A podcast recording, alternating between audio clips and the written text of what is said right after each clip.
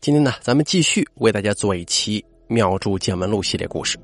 本故事作者赵有志、尤大凯为您播讲。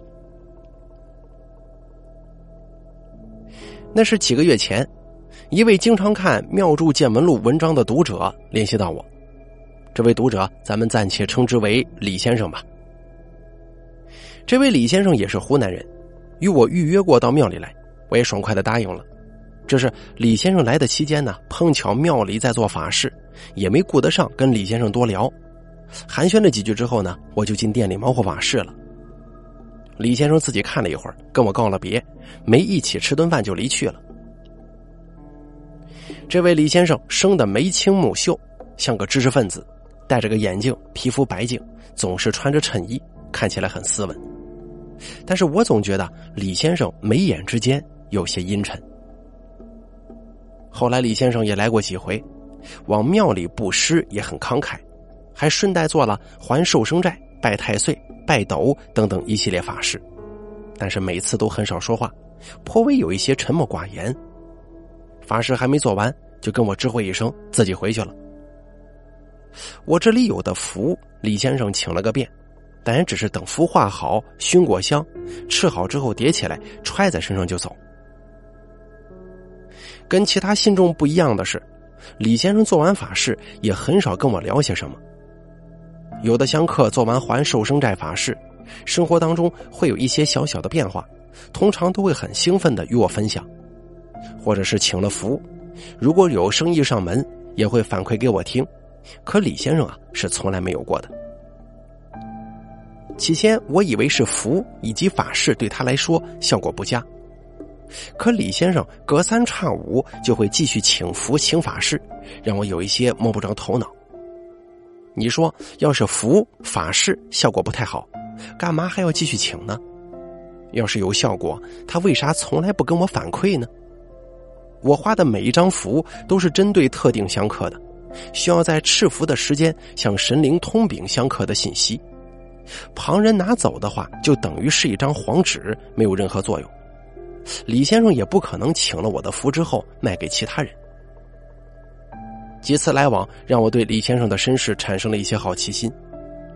终于有一次，李先生来庙里施捐的时候，我正好有空，就拉着他坐下来一块聊一聊。我问道：“之前你请过不少符和法事，效果怎么样啊？”李先生淡淡的笑了笑，点点头说：“啊，还好，挺不错的。”那个招财，你们叫撞帅福，请了之后啊，当天就有生意上门，挺好的。李先生，我总觉得你跟其他香客不太一样，但是我又说不出哪儿不一样。啊，可能是我话不多吧。你看，李先生这不就是等于把天聊死了吗？也不知道怎么继续这场谈话，只好点上一支烟，闷闷的抽了几口。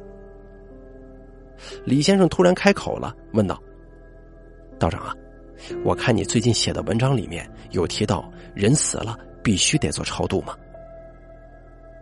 我说道：“这个超度的事儿啊，起先只是人们期望自己的亡亲过世之后能够安息，也能有个好的去处，所以衍生出了各种仪式，包括在墓中陪葬各种珍贵的财物啊，还有陶土做的人俑。”这个都是希望亡亲能够在另一个世界过得舒心。随着时代发展，现在就很少见到有人往墓里头放这些东西了，甚至大部分地区已经不会去请道士做超度了。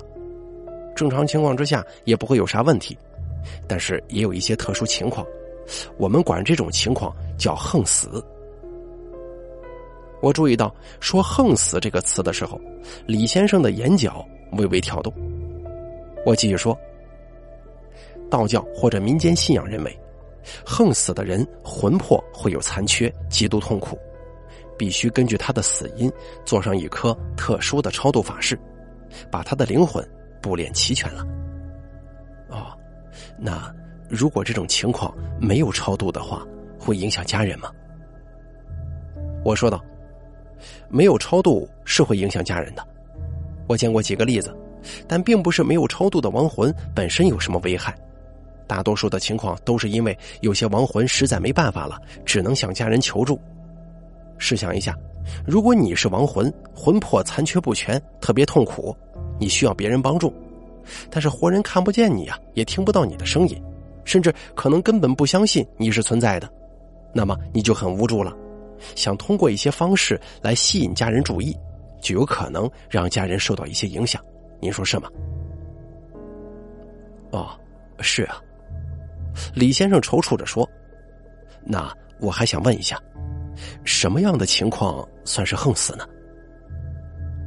我说道：“这横死的概念是很广泛的，几乎所有非寿终正寝的都算横死，比如车祸、谋杀、战乱。”溺水、饥荒、天灾导致的死亡。哦，对了，自杀也算横死，但自杀是一个大类，有坠楼死的，有上吊死的，还有喝毒药毒死的。其实人的死法真是千奇百怪，一些比较少见的死法的超度科仪已经失传了。李先生突然说道：“我父亲是突发疾病去世的，这个算是横死吗？”病故的人其实也分很多种情况，如果年龄大了，躺在床榻上过世的，一般不算横死；若是突发疾病，不一定是横死。如经常来我庙里帮忙的董先生，虽然突发脑溢血亡故，但董先生本身年龄也挺大了。我们帮忙操办后事、做超度的时候，董先生就托梦给儿子，告诉儿子自己在那边过得很好，还做了个小官呢。这种情况就不属于横死。有的人年纪轻轻，身体也不错，没啥不良嗜好，偶发疾病，医院通常诊断出来不会很严重，但是住一两天院突然死了，连医院也搞不清楚这是怎么回事的，就算是横死。我把这几种情况告诉了李先生，然后说：“是不是横死，具体还要看您的父亲得了什么病，之前有没有什么征兆。”李先生想了一会儿，说：“我父亲那个时候就是晚上发烧，烧的挺高的，有时候得达到四十度，赶紧送到医院去，医院就给打退烧、挂盐水，没想到第二天晚上就过世了，很突然。我父亲在世的时候家里条件不好，也没能让他享享福，还挺遗憾的。”我想了想说：“这种情况的话，只能说是有可能是横死。”但我还不能确定，您这儿有没有什么怪事发生啊？李先生扶了扶眼镜框，像是打开了话匣子，说道：“自从我父亲过世，我家里就一直不太好。我妈妈开始生病，有一些呢是慢性病，像肠胃炎啊、类风湿之类的；还有一些干脆查不出来，身上各处都疼，今天胳膊疼，明天腿疼，后天头疼。”吃止疼片有点作用，但是量越来越大呀。今天早上我出门的时候，看见我妈吃了半碗的药，这样下去怎么行啊？哎呀，其他的医院也去了不少，中医、西医都看了个遍，什么法子都不好使啊。我说道：“这也有可能是你母亲身体虚弱，还有没有其他的呢？”李先生说：“我母亲确实身体不好。”把我辛苦拉扯大也很不容易，我那个时候吧学习也还不错，毕竟得给我母亲争口气。可是我总在考试的时候生病，一直也没能考好，一考完就没病了，最后 只上了个大专呢。我说道：“你母亲也很伟大嘛，这样忍着病痛供你上学呢。”是啊，现在我是自己开公司做生意的，一逢公司有重要的事儿，我就生怪病。就在前几天，我好不容易谈下来一个代理，总公司派人来跟我洽谈，人还在路上，我就突然全身肿了，又疼又痒，起不了床，连着在家躺了三天。他们一走，我立马就好了，什么药也没吃。我当时怀疑自己过敏了，回头我去医院查过敏源，也没能查出什么来。哎呀，这种情况实在是特别多。虽然公司让员工经营的还不错。但因为我这个身体情况嘛，支出实在是很高。这些事情都是从我老父亲过世之后开始发生的。我说道：“哟，那确实有点奇怪啊。”李先生继续说：“我还有个亲妹妹，她倒没啥事儿，我听说，如果是家里有风水不好，或者说冒犯到了什么，一般不会硬在家中女孩身上，有没有这个说法？是啊，有这个说法的。很多祖宅风水有严重问题的家族当中，女孩子一般不受影响，大多影响男丁。嗯，我也猜测过很多种情况，是不是没还守生债呀？是不是没有给孩子做赌官呢？有没有招惹到不干净的东西呀？也把你这里的符根法事基本都请了一个遍，符根法事有效果，但是都没能解决这个事儿。我自己把这些事情联系起来看。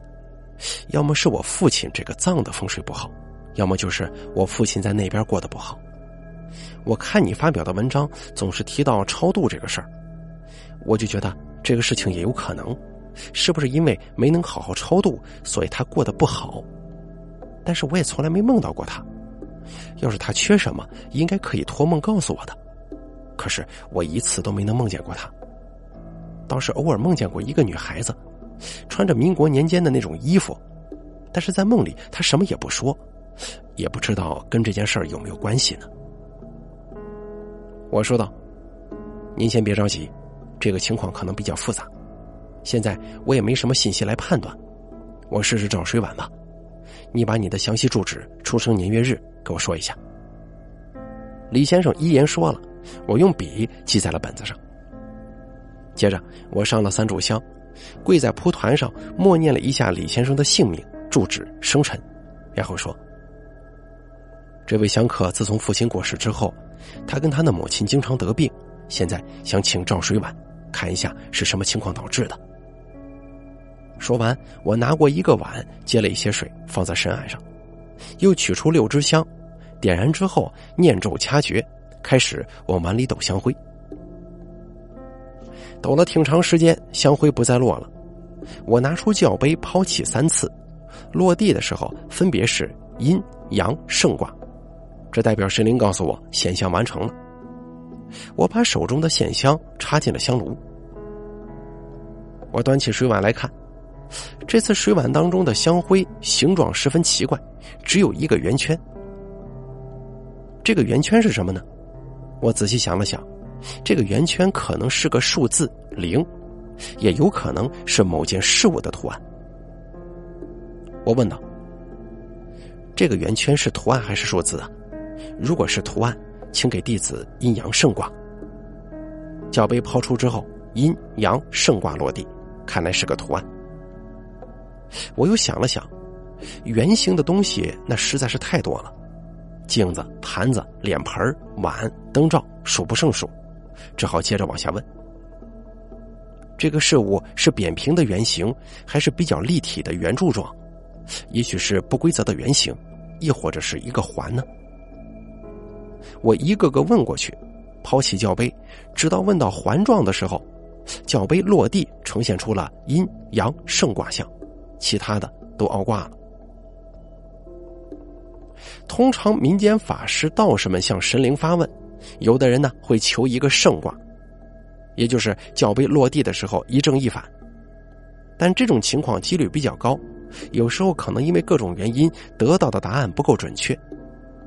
我们庙里通常是抛三次，分别为阴阳圣卦的时候，才表示神明给予肯定答复，而凹卦呢是抛出去三次，并没有形成阴阳圣卦这个情况。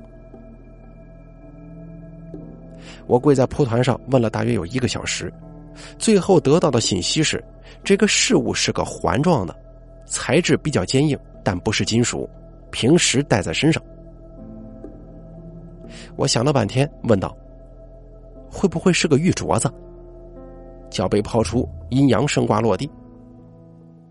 我拜谢了神明，站起身来，走到一脸懵懂的李先生身旁，说道：“你家中有没有一个玉镯子？”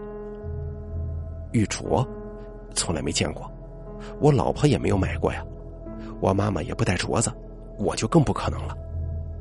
哎，你先别着急下结论，你回去问问你母亲，比方说传家宝一直没掏出来的，或者是可能你妈妈见过这个东西，也顺便问问你妹妹，要是找到了，你再过来，咱们分析分析。李先生答应了，跟我告别之后就离去了。到晚上的时候，李先生打来电话：“喂，是赵道长吗？啊，我问了，我们家都没接触过这个东西，我们全家上下都找不出一块玉来，怎么会有玉镯呢？”我陷入了沉思，想了一会儿，没什么头绪，只好跟李先生说：“我再想想看啊。”李先生也说：“再问问看，有没有人见过这个东西。”不过这下子轮到我纳闷了。平常来庙里问事儿的，照了水碗之后，水碗里看到的东西，香客完全没有印象的情况也有，但是大多在事后啊，多多少少都会根据一些线索推断出具体情况。像李先生这样一点头绪都没有的很少见。但我们没有线索的话，抛脚杯也只能得到肯定或者否定的回答，这事儿不好问呢。晚上又思考了挺长的时间，也没什么进展。带着疑问准备睡觉的时候，我突然想起李先生曾经说过，他偶尔会梦见一个女孩子，穿着民国年间的衣服。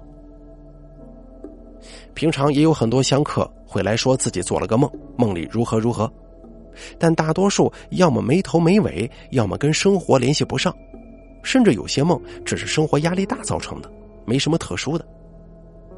而因为我们从事这个行业，做梦是有说法的，叫做听阴阳。我梦见的场景大多数是要跟做的法事有关系。我的梦相当于是照水碗的另一种形式。李先生刚才说这个梦的时候，实在是跟这个事儿联系不起来呀，也没法从这里下手了。我赶紧又穿好衣服到大殿里烧香，跪在蒲团上，默默的在神前禀告。呃，今天深夜来麻烦神明，很抱歉，但是这件事情还是要查清楚。弟子想问一下，李先生梦见的这个穿着打扮像民国年间的女孩子，跟李先生母子总生病的事情有所关联吗？我又把李先生的生辰八字、住址、姓名默念了一遍。如果有关联的话，请给弟子明示阴阳圣卦。脚被抛出，是阴阳圣卦落地了。我一阵兴奋，仔细推敲，如果这个女孩子跟李先生家里的情况有关联，那么就可以顺着这个线索来思考了。女孩子，手镯，玉制的，民国，生病，猝死，几个关键线索我写成小纸条摆在面前，看了一阵，想到有可能这个手镯是女孩子的，我问道。这个手镯是不是梦中女孩的所有物呢？我掷出教杯三次，落地时分别是阴阳圣卦。看来手镯确实是这个女孩的，女孩应该已经亡故了。但是线索到这儿又中断了，因为李先生全家都找不到一块玉，家人也没有买过玉镯子，这件事情的可能性就太多了。兴许是李先生埋葬父亲的时候动土，把某个古坟给破坏了。而古坟刚好是这个女孩子的，又或者是李先生与母亲一起在某个地方游玩的时候，无意当中惹到了这么一个女孩子的亡魂，因为根本没留心，所以也没能看到这么个玉镯子。这种可能性多到数不清啊，根本没法确定女孩在哪儿，也没有办法继续问卦了。我带着重重疑虑关了庙门，回屋里睡觉。隔天，李先生下午又来了，说全都问了个遍，家里人实在是没人见过玉镯。我问道：“昨天你说梦见个女孩穿民国衣服那个，这个女孩子你以前在其他的地方见没见过照片之类的？或者说她长得很像你身边的某个人呢？”李先生想了想说：“呃，从来没见过呀。”我说道。水碗里面显示是个玉镯子。昨天晚上我打卦问神，问到最后说这个玉镯子就是你梦中的那个女孩的，但是线索又断了，不知道怎么问下去。哦，我也觉得挺奇怪的。我跟我妈妈身上这些病已经让人很觉得诡异了，这个镯子还有那个女孩，我都没见过，这是什么原因呢？要不你回去问问你母亲，对这个女孩有没有印象？嗨，我早问过了，我妈也没见过，我老婆、我妹妹也都说没见过。哎呀，那这件事情可就头疼了，我都不知道该怎么继续查了。要不再找一次水碗呢？也可以，但是就怕照出来水碗里显示的东西，还是让咱们摸不着头脑啊。说完，我上了香，取来碗，接上水，又把情况通禀给神明，然后默默说：“弟子实在是愚钝，想不出这个镯子跟李先生到底有什么联系，还是请祖师再显一碗法水吧。”接着，我从香桶当中拿出六支香，点着，往水里撒香灰。显像结束以后，我端起碗来看，碗中的香灰形状是一个坟。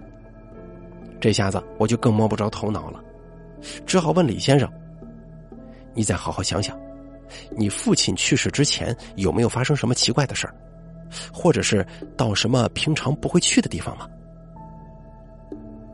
李先生想了一会儿，说道：“倒也没啥奇怪的事儿啊。哦，对了，我父亲过世之前的几天，他带回来一笔钱，现在看来不多，也就一千块左右。”但是那个时候对我的家庭来说是蛮重要的。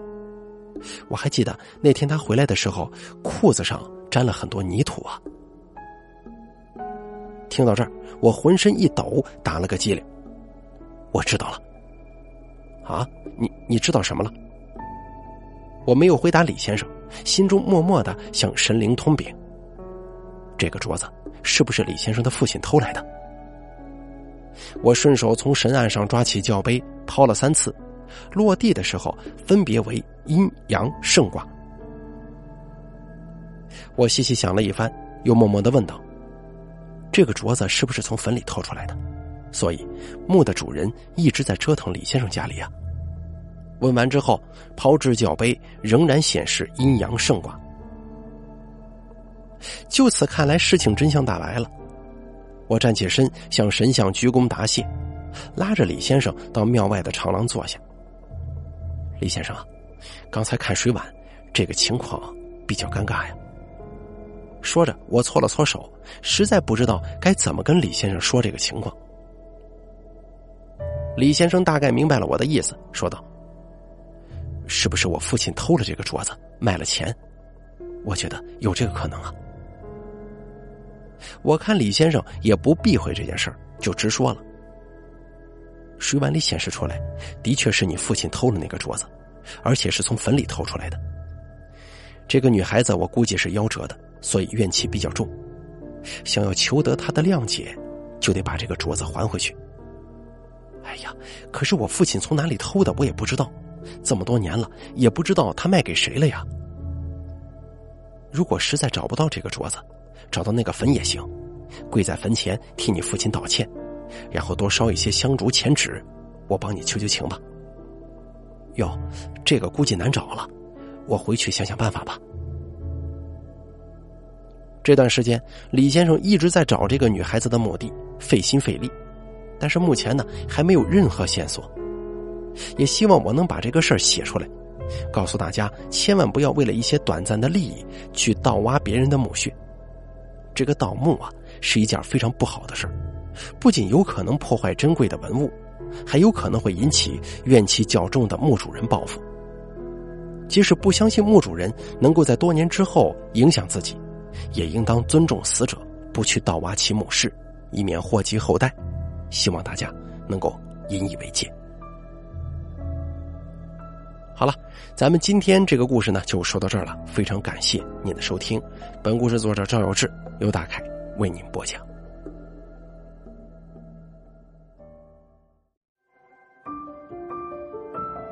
本期故事演播完毕。